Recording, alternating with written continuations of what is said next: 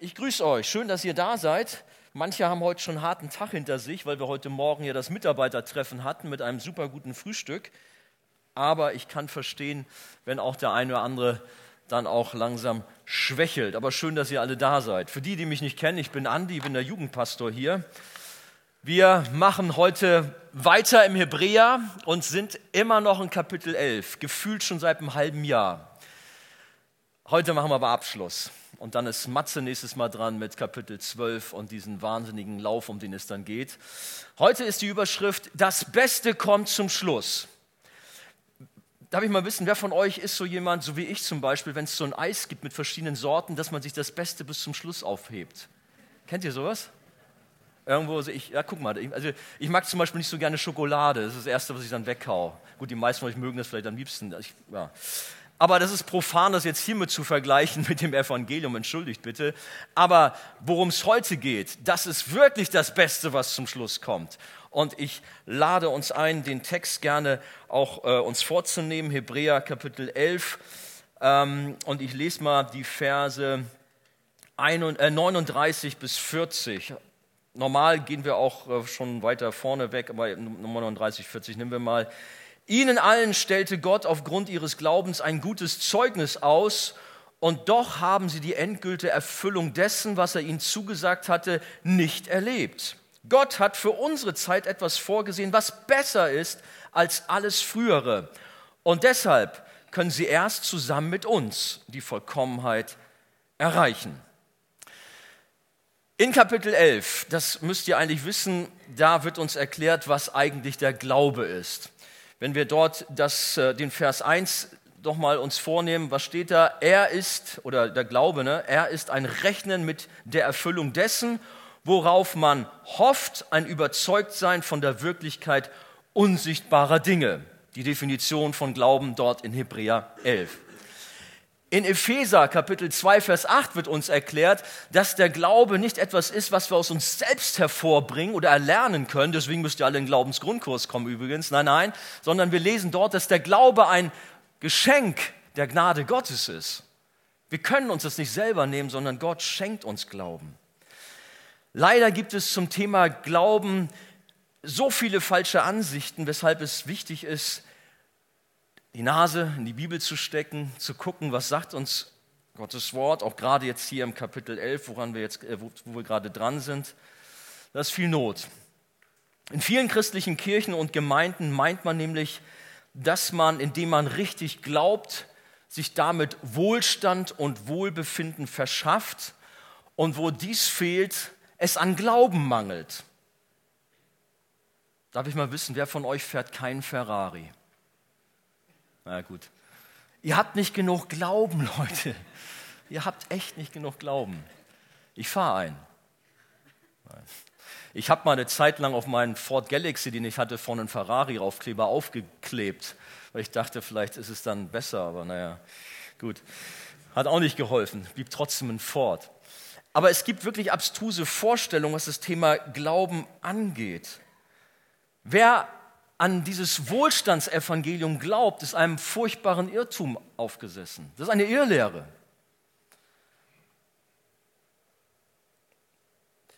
Anstelle Menschen zu trösten, wenn sie krank sind, erklärt man ihnen, dass sie selbst schuld seien, weil sie nicht genug Glauben haben. Gleiches gilt notleidenden Menschen, die froh sind, einfach so durch den Tag zu kommen, weil sie nicht genug Kohle haben. Ja, Sie müssten doch eigentlich ein Haus an der Elbe haben mit wunderschönem Blick und einem Pool und eben den berühmten Ferrari. Aber sie haben wohl nicht richtig geglaubt. Ich meine, ich überziehe jetzt, ich bin mir dessen bewusst. Aber wenn ich in die christliche Szene so reinschaue oder auch mal den Fernseher anmache, wenn ich in den USA bin, hier in Deutschland geht es ja noch, aber in den USA ist das krass, was da von manchen sogenannten Heilungsevangelisten kommt, da legst du dich nieder was sie dir da an Heilwasser verkaufen oder sonst was. Du musst nur richtig glauben, dann klappt das alles in deinem Leben. Und wenn du nicht richtig glaubst, dann hast du was falsch gemacht. Es ist echt gruselig. Ich hoffe für solche sogenannten Prediger des Wohlstandsevangeliums, dass sie nicht mal selber auf die Nase fallen und schwer herausgefordert werden und dann ihre eigene Lehre mal so richtig kennenlernen. Ich muss euch sagen, ich bin ja auch schon etwas älter und kenne so manche Geschichten und kenne auch manche berühmten Persönlichkeiten aus der christlichen Szene. Mich hat es manches Mal geärgert, wenn sie vorne standen und Heilung und Heilung propagiert haben und alle wären gesund, du musst nur richtig glauben, aber sie selber manches Krank, äh, manche Krankheit mit sich herumgeschleppt haben bis zum schweren Krebsleiden, das aber verschwiegen haben. Das ist für mich eine riesige Heuchelei gewesen oder auch eine, ja, eine Verfälschung dessen, was wir in der Bibel finden. Solche sogenannten Heilungsevangelisten haben natürlich dafür gesorgt, dass sie ihre Kohle im Trocknen haben. Sie leben von dem Spenden nicht schlecht, ihnen geht es gut. Dann hat man gut reden. Aber gut, ich will da auch nicht zu sehr mit dem Finger auf solche Leute zeigen. Ihr wisst vielleicht selber, wer gemeint sein kann. Wir sollen alle schauen, was die Bibel sagt und nicht irgendwelchen Typen folgen, die uns irgendetwas erzählen, was aber nicht der Bibel entspricht. Ich glaube, dass dieses sogenannte Wohlstandsevangelium, wo so sehr auf den Glauben abgezielt, du musst nur glauben, du musst nur glauben, von Paulus beschossen worden ist im Galater Kapitel äh, 1, die Verse 6 bis 9. Dort richtet er sich an der Galater und sagt, ich wundere mich, wie schnell ihr euch von dem abwendet, der euch zum Glauben gerufen hat. Durch Christus hat er euch seine Gnade erwiesen und ihr kehrt ihm den Rücken und wendet euch einem anderen Evangelium zu. Nicht dem Evangelium der Gnade und abhängig sein von Gott, sondern ihr meint selber irgendwie etwas auslösen zu können. Gut, bei ihnen war das mehr, sie glaubten an irgendwelche Beschneidungsriten und was nicht alles. Aber ich denke, wir können es doch darauf anwenden, auf ein falsches Glaubensverständnis. Dabei gibt es doch überhaupt kein anderes Evangelium. Es ist nur so, dass gewisse Leute euch in Verwirrung stürzen, weil sie versuchen, das Evangelium von Christus auf den Kopf zu stellen. Doch wer immer euch ein anderes Evangelium bringt, und wäre es einer von uns Aposteln oder sogar ein Engel vom Himmel, wer immer euch eine Botschaft bringt, die dem Evangelium widerspricht, was wir euch verkündet haben, der sei verflucht, sagt Paulus. Wir haben euch das bereits früher gesagt und ich sage es hiermit noch einmal. Wenn euch jemand ein Evangelium verkündet, das im Widerspruch zu dem Evangelium steht, das ihr angenommen habt, der sei verflucht. Und das sind ganz schön harte Worte und ich wünsche mir, dass manch ein Evangelist heute, ein sogenannter, sich das mal genauer auf der Zunge zergehen lässt. Ich wiederhole mich. Aber lasst uns doch schauen, worum es im Glauben geht in Hebräer 11. Punkt 1, durch unseren Glauben wirkt Gott große Dinge. Lass uns nochmal lesen. Was haben Menschen, Menschen, wie sie durch ihren Glauben nicht alles zustande gebracht? Was haben Menschen, wie sie durch ihren Glauben nicht alles zustande gebracht? Sie zwangen Königreiche nieder, sie sorgten für Recht und Gerechtigkeit, sie erlebten die Erfüllung von Zusagen, die Gott ihnen gemacht hatte. Sie hielten Löwen das Maul zu, sie blieben mitten im Feuer unberührt von den Flammen, sie entkamen dem tödlichen Schwert, sie wurden, wo es ihnen an Kraft fehlte, von Gott gestärkt, sie erwiesen sich als Helden im Kampf, sie schlugen feindliche Heere in die Flucht. Es kam sogar vor, dass Frauen, die Gott vertrauten, ihre verstorbenen Angehörig Angehörigen zurückerhielten, weil Gott sie wieder lebendig machte. Hey, unser Gott ist groß, er tut riesige Wunder. Und nicht nur damals zu der Zeit der Bibel, sondern auch in unseren Tagen. Glauben wir das? Hallo? Amen? Wir glauben, dass wir einen großen Gott haben. Und er tut Wunder, natürlich tut er das. Denken wir an die Teilung des Roten Meeres damals, Vers 29 kommt das durch. Oder dem Fall der Mauern von Jericho in Vers 30. Das waren gewaltige Sachen. Oder die Bewahrung der Prostituierten Rahab, wir haben darüber gesprochen, Vers 31. Oder wie Daniel in der Löwengrube auch bewahrt wurde, Vers was ist das? Vers 33. Oder denken wir an Schadrach, Meshach und Abednego im Feuer von Nebukadnezars Ofen. Oder auch an Gideons unglaublichen Sieg über die Midianiter. Alles Dinge, über die wir gesprochen haben. Vers 34. Vers 35, die Totenauferweckung des Sohnes der Witwe von Zapat ist da, glaube ich, mit gemeint. Gott hat immer wieder auf übernatürliche Weise eingegriffen und vor Gefahr oder sogar vor dem Tod gerettet. Mal hat er ganz offensichtlich gewirkt, mal auch im Verborgenen. Immer jedoch lesen wir, es geschah durch den Glauben. Wie heißt es in Kapitel 11?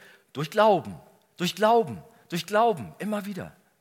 Also es kommt auf den Glauben an. Gott hat damals wunderbar gewirkt und tut es auch noch heute. Er heilt vor Krankheiten, befreit von Süchten, er befreit uns vor allen möglichen Schwierigkeiten. Er heilt, er bewahrt. Und ich habe nachgedacht, als ich so an Wunder dachte und auch in meinem Leben, ich meine, ich will euch nicht mit alten Kamellen äh, langweilen, ihr kennt zum Teil meine Geschichten schon, aber ich habe noch mal eine herausgesucht, die betrifft meinen Sohn Joel. Ist er nicht da? Ist er froh? Oder ist er doch da? Egal. Da war er allerdings kleiner. Wir fuhren auf der Autobahn A7 Richtung Norden nach Hamburg und plötzlich kriegte der kleine Kerl Erstickungsanfälle. Hey, ich sag euch, da fährt sich das besonders gut. Wenn der Kleine da hinten langsam blau anläuft und du merkst, er ist dir dabei am Krepieren, wir waren Kasseler Berge da gerade, da fängt man an, zu Gott zu schreien. Gut, ich habe es vielleicht nicht so laut getan, mehr in meinem Herzen kam das Ganze raus, weil ich auch mit dem Fahren konzentriert war, weil ich habe gefahren, was das Auto hergab, mit über 200, glaube ich, so die Berge runter, obwohl ich weiß nicht, was da erlaubt ist. Aber das war mir völlig egal in dem Moment. Schnell ins nächste Krankenhaus nach Kassel und Gott bewahre ihn. Das Blöde war, ich hatte auch im Hinterkopf so eine Story von einem ähm, Bekannten, damals von der Bibelschule, wo ich da so war, dessen Sohn in ähnlicher Weise gestorben ist. Boah, mir ging die Düse hier so. Und ich war so froh, dass Gott Gnade geschenkt hat, dass er bewahrt hat, dass der Kleine überlebt hat und man dort im Krankenhaus ihm helfen konnte, dass er jetzt hier ist. Joel. Wir kennen ihn, wir Freunde. Was lacht ihr? Wo ist er? Gott hat Wunder getan, immer und immer wieder, und ihr selber habt sicherlich auch manches erlebt. Aber lag es nun an meinem Glauben, dass der kleine Joel nicht erstickt ist? Weil ich so toll da beim Autofahren geglaubt habe. Ich muss euch sagen, ich war so mit dem Fahrzeug beschäftigt, dass ich da nicht irgendwie aus der Kurve rausfliege. Ähm, klar, es war ein Hilfeschrei. Es war Vertrauen auf Gott. Und doch sage ich euch, es war nicht mein Glaube in dem Sinne, sondern Gott war uns gnädig. Gott ist souverän und handelt nach seinem freien Willen und Ratschluss und benutzt uns dabei sehr wohl als Beter. Das tut er. Dass wir beten, um seine für seine Anliegen letztlich einzutreten. Aber Gott, und das sagen wir so oft, ist kein Automat, der alle unsere Wünsche erfüllt und jedes Gebet erhört, dass wir oben so ein Gebet reinschmeißen und dann haben wir unten das Ergebnis in Form von Krankenheilung oder einem Ferrari oder einem Lottogewinn oder was weiß ich oder endlich deiner Traumfrau. Nein, so funktioniert das nicht. Gott ist kein Automat, er ist souverän. Geschichte des Volkes Gottes und der Gemeinde insgesamt ist zwar auch von Wundern gespickt und wir erleben sie immer wieder, gar keine Frage. Wir glauben daran. Aber sie ist auch eine Leidensgeschichte und das wollen manche nicht wahrhaben. Nein, Gott will kein Leid und das ist nicht unser Gott, das kann nicht sein. Aber dann sage ich, ihr lieben Mitchristen, dann habt ihr irgendwas nicht verstanden oder ihr geht an der Realität vorbei. Der Glaube an Gott führt nämlich auch durchs Leid und das ist mein, mein zweiter Punkt. Ja, Gott ist allmächtig, tut große Wunder, aber da ist auch viel Leid. Und Gott führt im Glauben durch das Leid hindurch oder auch mitten im Leid ist er bei uns natürlich. Unser Text geht weiter, jetzt sind wir bei 35b bis 38. Andere, die auch Gott vertrauten, ließen sich lieber zu Tode foltern, als sich von Gott loszusagen, obwohl sie dadurch freigekommen wären. Sie waren bereit, ihr ethisches Leben zu verlieren, um durch die Auferstehung ein besseres Leben zu erhalten. Manche mussten sich verspotten und auspeitschen lassen, manche wurden gefesselt und ins Gefängnis geworfen. Sie wurden gesteinigt, sie wurden zersägt, sie wurden mit dem Schwert hingerichtet, heimatlos zogen sie umher, in Schaf- und Ziegenfälle gehüllt, notleidend verfolgt und misshandelt. Die Welt war es nicht wert, sie in ihrer Mitte zu haben. Sie mussten in der Wüste und in den Bergen, in Höhlen und in Erdlöchern Zuflucht suchen. Mann, wo war ihr Glaube, dass sie so tief durch mussten. Hm. Wir müssen zur Kenntnis nehmen, und die Realität zeigt es uns auch, dass der wahre Glaube an Gott keine Garantie für Komfort und Sicherheit in diesem Leben ist. Damit keine Missverständnisse aufkommen, es liegt nicht am Glauben bzw. am zu kleinen und schwachen Glauben der Kinder Gottes, wie es manche meinen. Unser Abschnitt beginnt mit den Worten andere, die auch vertrauten. Nicht die weniger vertrauten und die nur einen ganz schwachen Glauben hatten, sondern das, die waren genauso glaubensmäßig gut drauf wie die anderen, die da Riesenwunder erlebt hatten. Sie hatten die gleiche Ausgangsposition, den gleichen Glauben, aber sie erlebten keine Wunder. Das war eine ganz andere Situation.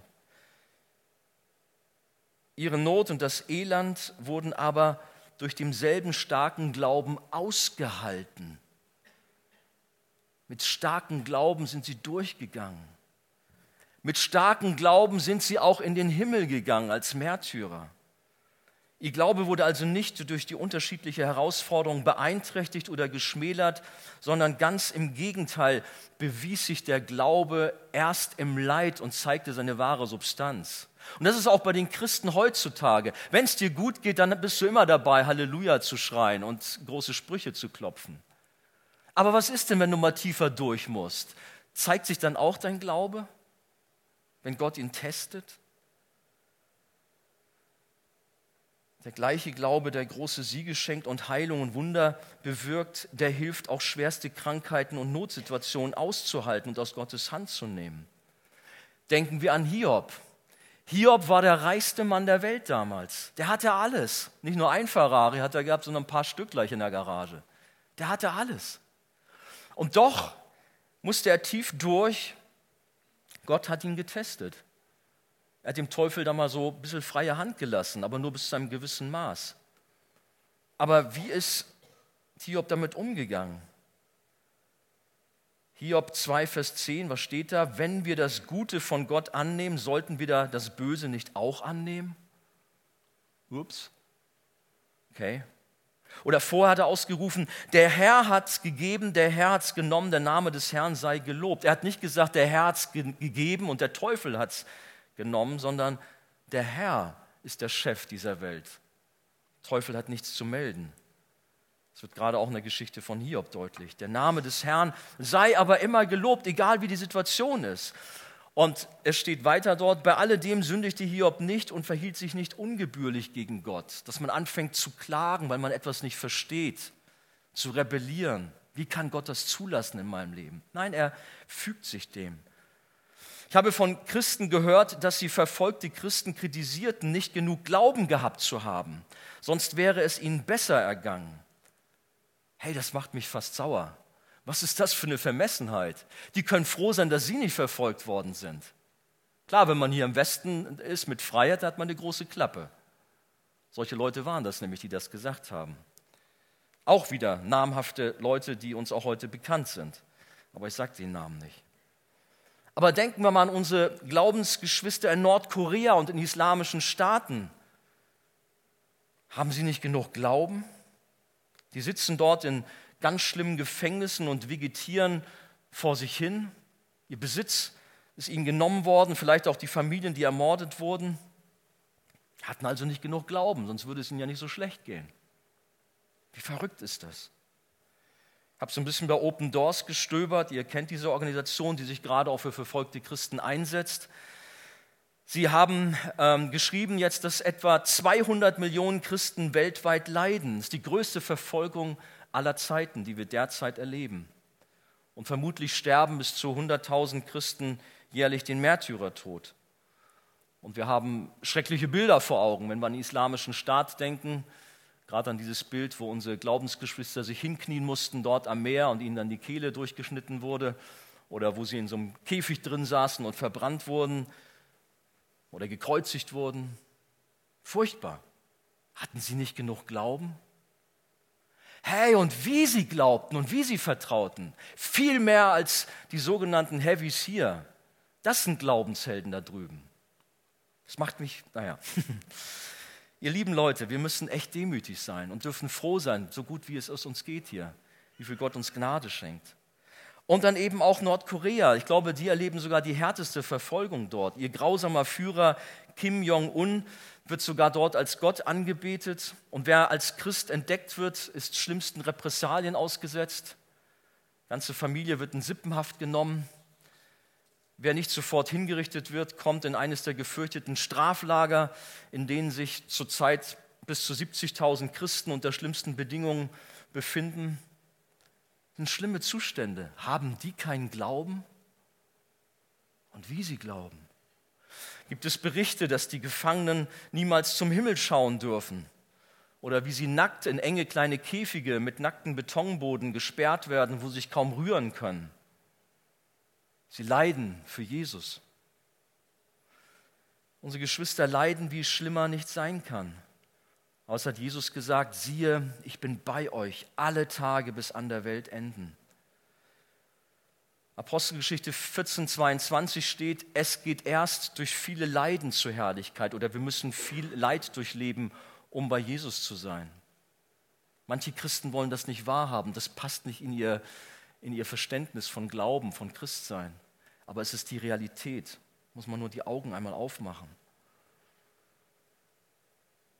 Es hat sich gerade in der Geschichte gezeigt, dass in Zeiten der Bedrängnis die Gemeinde Jesu gewachsen ist. Das war immer so. Immer wenn Verfolgung da war, wenn viele den Märtyrertod gestorben sind, das war im Grunde so ein bisschen der Same für Neues, was aufgebrochen ist. Erst dadurch konnte die Gemeinde sich entfalten und ist ins Wachstum gekommen. Ganz am Anfang auch die Urgemeinde besonders. Aber bis in unsere Tage heute.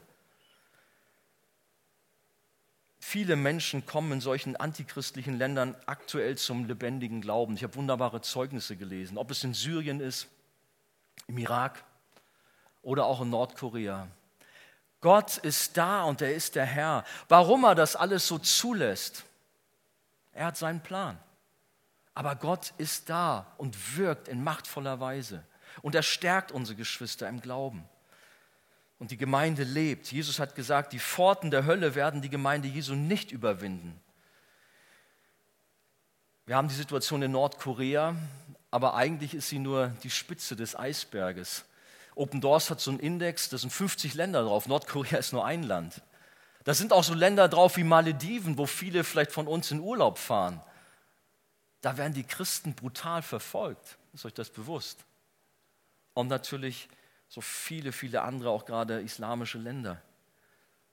Wir dürfen Freiheit, die Freiheit genießen, aber nutzen sie oft gar nicht. Wenn es nun also nicht am Glauben der betreffenden Christen liegt, wie ich gesagt habe, hat Gott dort keine Macht. Oder woran liegt das? Ist er zu schwach, um den Christen dort aus den Gefängnissen herauszuhelfen? Er könnte doch was machen? Er könnte doch seine Engelarmeen losschicken und die Gefängnistüren überall aufmachen und die Folterknechte ausschalten. Warum macht er das nicht? In Apostelgeschichte 4 und 5, wir sind ja gerade äh, bei uns drüben im Gottesdienst in der Reihe über die Apostelgeschichte, da haben wir schon davon gehört und darüber gesprochen, wie Gott mächtig gewirkt hat und wie Engel reingegangen sind und die Apostel rausgeholt haben. Er kann es doch. Warum macht er das denn jetzt nicht? Aber wir wissen ebenso oder von der damaligen Zeit, dass Gott auch andere Pläne hatte. Denken wir an Stephanus. Paulus stand daneben, hat sich das angeschaut und fand das toll, dass Stephanus gesteinigt wurde. Aber Jesus ist im Himmel aufgestanden als Zeichen des Respektes seinem Kind Stephanus gegenüber. Der ist den Märtyrertod gestorben. Nicht, weil er nicht genug Glauben hatte. Oder denken wir an Johannes dem Täufer, der im Kopf kürzer gemacht wurde. Und eigentlich alle Apostel sind hingerichtet worden, sind eines Märtyrertodes gestorben, bis auf Johannes, der da auf Patmos noch die Vision empfangen hat. Müssen wir so ein bisschen das studieren. Gott lenkt die Herzen der Menschen wie Wasserbäche, das wissen wir aus der Bibel. Und somit lenkt er doch eigentlich auch die Herzen von diesen Foltertypen, von diesen brutalen Kim Jong-uns und wie sie alle heißen. Ha oder nicht?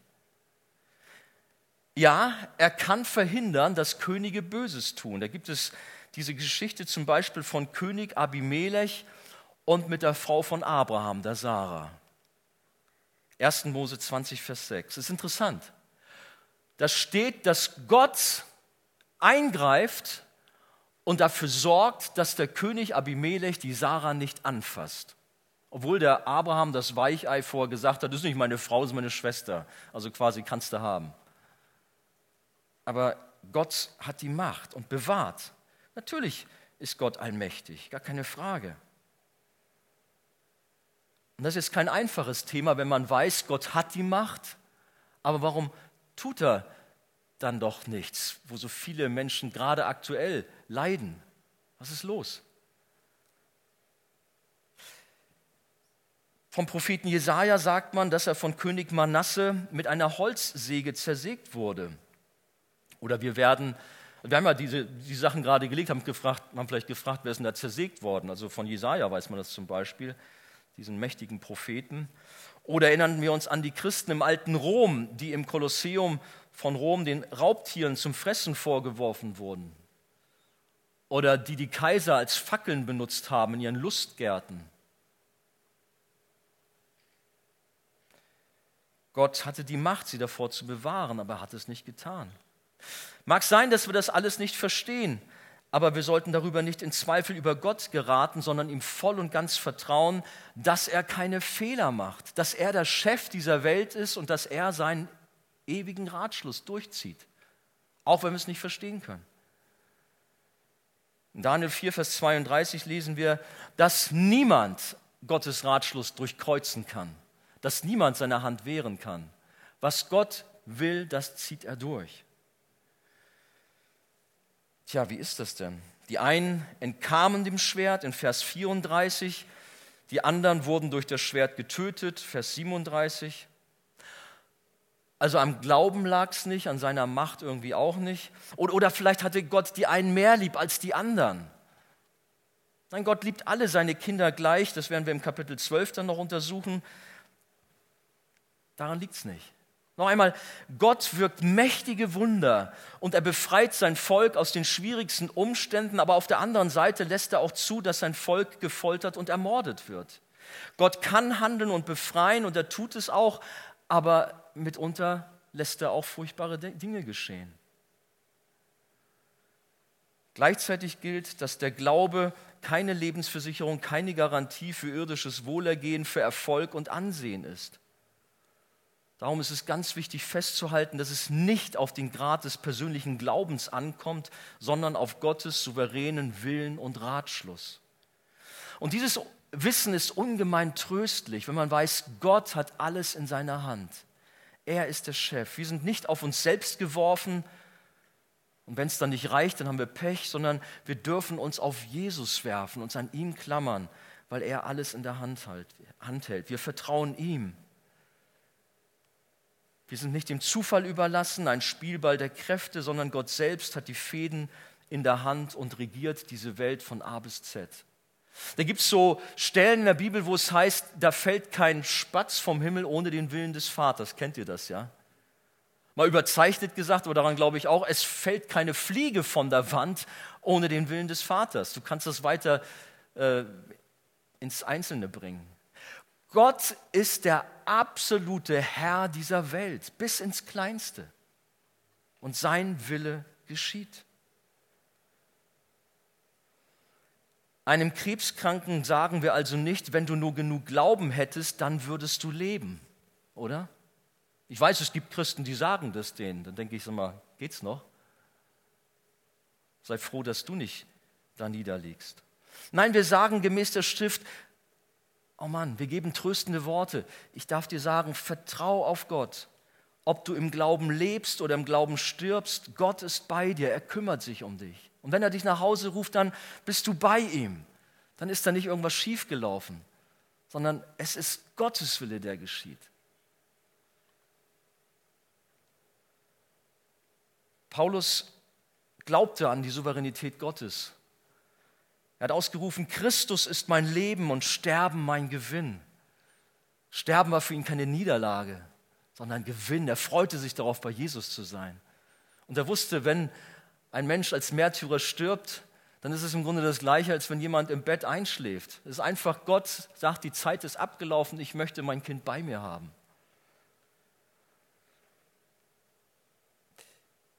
Dann haben wir den Prophet Elia ist jemand, der große Wunder getan hat und er wurde dann mit einem feurigen Wagen am Ende seines Lebens abgeholt. Ihr kennt die Geschichte.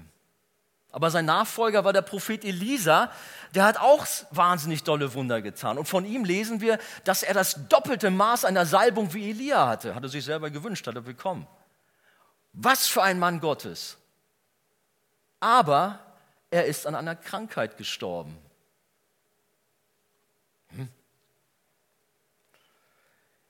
Gott hat seine Pläne mit jedem von uns.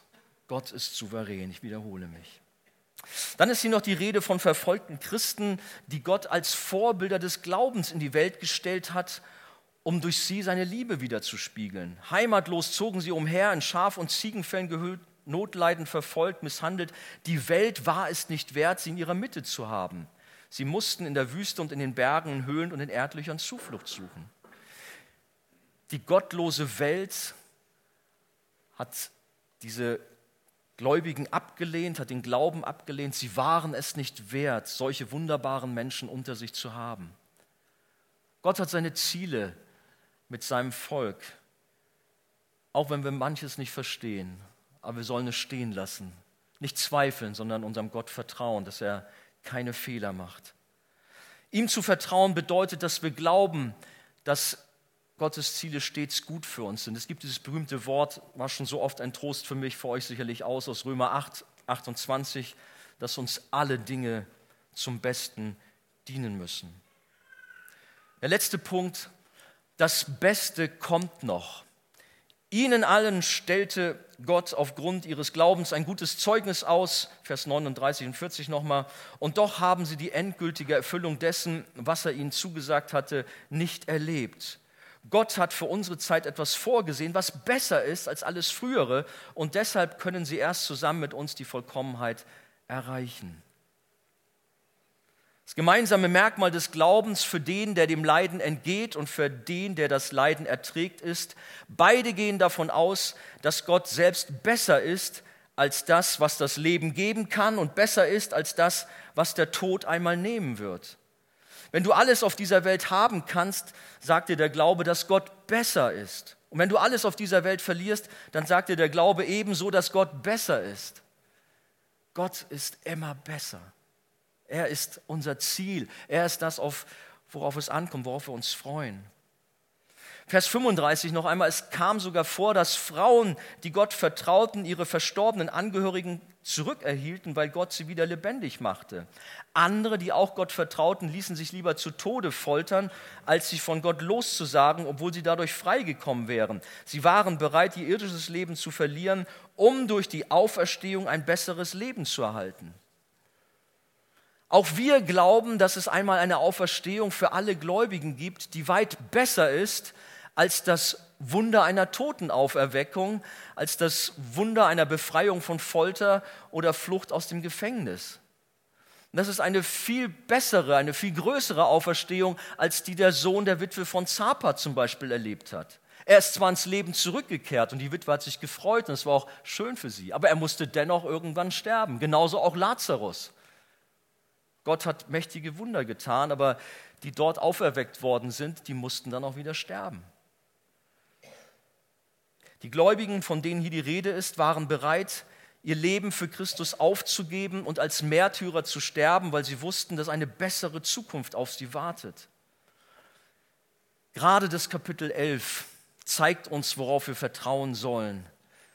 Wenn man noch mal so ein bisschen zurücksieht, Jesus ist unser Lohn, Vers 6.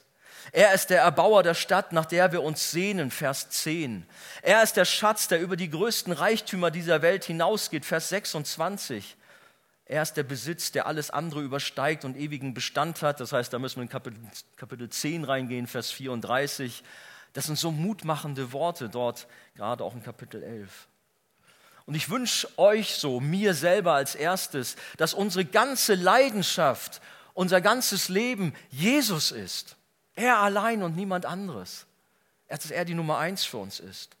Wir ruhen in ihm, ob wir leben oder ob wir sterben, ob wir in Freiheit oder Wohlstand leben oder gefangen und im Gefängnis sitzen. Immer ist Jesus Nummer eins und wir sind dankbar, ihn zu haben und wir folgen ihm nach und vertrauen ihm. Unser Ziel ist das unerschütterliche Vertrauen, dass Gottes Herrlichkeit besser ist als das, was das irdische Leben hier uns geben kann und was der Tod uns nehmen kann. Wir haben in den letzten Wochen oder Monaten viele Glaubenshelden durchgenommen. Abel, Henoch, Noah, Abraham, Isaak, Jakob, Josef, Mose, Barak, Rahab, Jephthah, Gideon, David, Samuel, Propheten. Habe ich jemanden vergessen? Ihr kennt die alle. Sie wurden für ihren Glauben, der ja unterschiedlich endete, wie wir gesehen haben, wurden sie gelobt. Das schon. Gott hat ihnen Beifall gespendet. Ihr habt euren Weg gut gemacht. Ihr wart sehr gut dort auf der Erde zugange. Steht dort, er hat sie gelobt. Unser Text sagt, ihnen allen stellte Gott aufgrund ihres Glaubens ein gutes Zeugnis aus, Vers 39a. Sie haben Verheißungen empfangen, wie Gideon zum Beispiel, und sie durften auch erleben, wie sie sich umgesetzt haben, wie Gideon einen mächtigen Sieg errungen hat, obwohl Gott seine Armee immer hat kleiner werden lassen. Oder all die anderen Geschichten, die wir schon betrachtet haben. Vers 39b, und doch haben sie die endgültige Erfüllung dessen, was er ihnen zugesagt hatte, nicht erlebt. Obwohl viele Prophetien und Verheißungen erfüllt wurden, erfüllte sich, für, erfüllte sich für sie nicht das größte Versprechen, nämlich das Kommen des Messias, ihres Retters, des Sohnes Gottes. Das haben sie nicht erlebt. Das war die größte Prophezeiung, das war die größte Verheißung, auf die sie doch so sehnsüchtig gewartet haben. Aber das hatten sie noch nicht erlebt. Jeder Gläubige im Alten Testament starb, bevor Jesus auf die Welt kam. Sie starben alle mit einem unerfüllten Versprechen. Gehen wir noch mal ein Stück zurück, das haben wir nämlich auch im Hebräer 11 schon, das sind die Verse 13 bis 16. Dort lesen wir, sie alle, von denen wir jetzt gesprochen haben, haben Gott bis zu ihrem Tod vertraut, obwohl das, was er ihnen zugesagt hatte, dann noch nicht eingetroffen war. Sie erblickten es nur aus der Ferne, aber sie sahen der Erfüllung voller Freude entgegen denn sie waren auf dieser Erde nur Gäste und Fremde und sprachen das auch offen aus. Wenn sich aber jemand als Fremder und als Gast bezeichnet, gibt er damit zu verstehen, dass er nach einer Heimat Ausschau hält. Hätten unsere Vorväter dabei an das Land gedacht, aus dem sie gekommen waren, so hätten sie ja genügend Zeit gehabt, dorthin zurückzukehren. Nein, sie sehnten sich nach etwas Besserem, nach einer Heimat im Himmel. Daher schämt sich Gott auch nicht, ihr Gott genannt zu werden. Schließlich hat er im Himmel tatsächlich eine Stadt für sie erbaut. Das ist das, worauf es ankommt. Das ist das, was das eigentliche Verheißene für uns ist.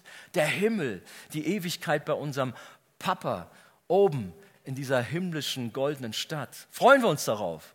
Oh, ich habe noch so viele Pläne hier. Nein, nein, nein, ich muss noch dies und das und jenes tun. Hey, die hatten eine Freude, eine Sehnsucht drauf. Ich hoffe, auch wir ein bisschen. Diese treuen Glaubenshelden, die wir jetzt zu Genüge durchgenommen haben im Alten Testament, sie mussten in Hoffnung leben. Sie wussten im Verhältnis zu uns sehr wenig über das Heil Gottes.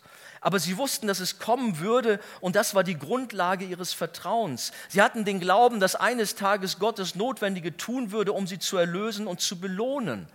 Für ihren Glauben hatten sie Lob bekommen, aber sie hatten noch nicht das empfangen, was ihnen versprochen wurde. Darauf hatten sie vergeblich gewartet.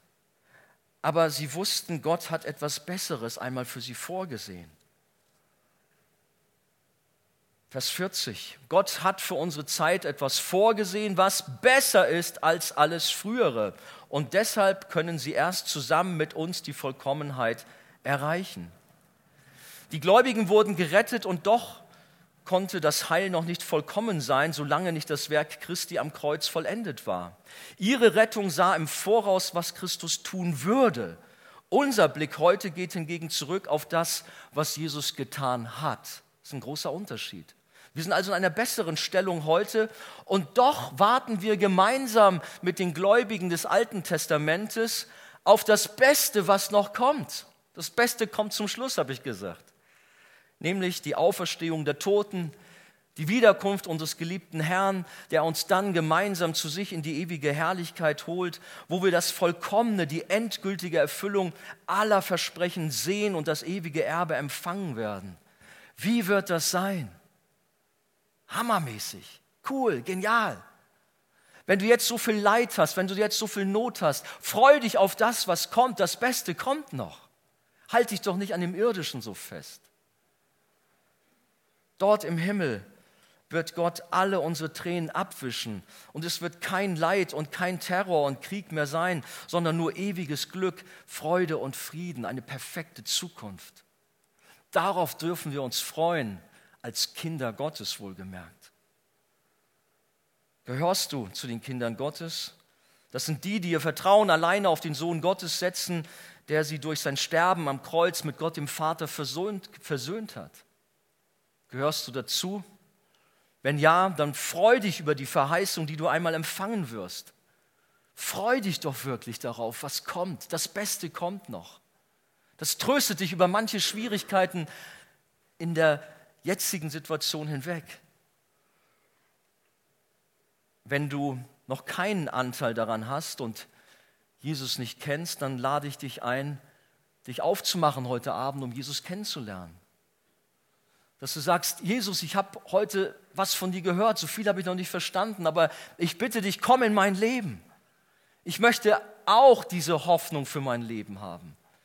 Ich möchte auch erleben, was es heißt, mit Gott, den Vater, versöhnt zu werden.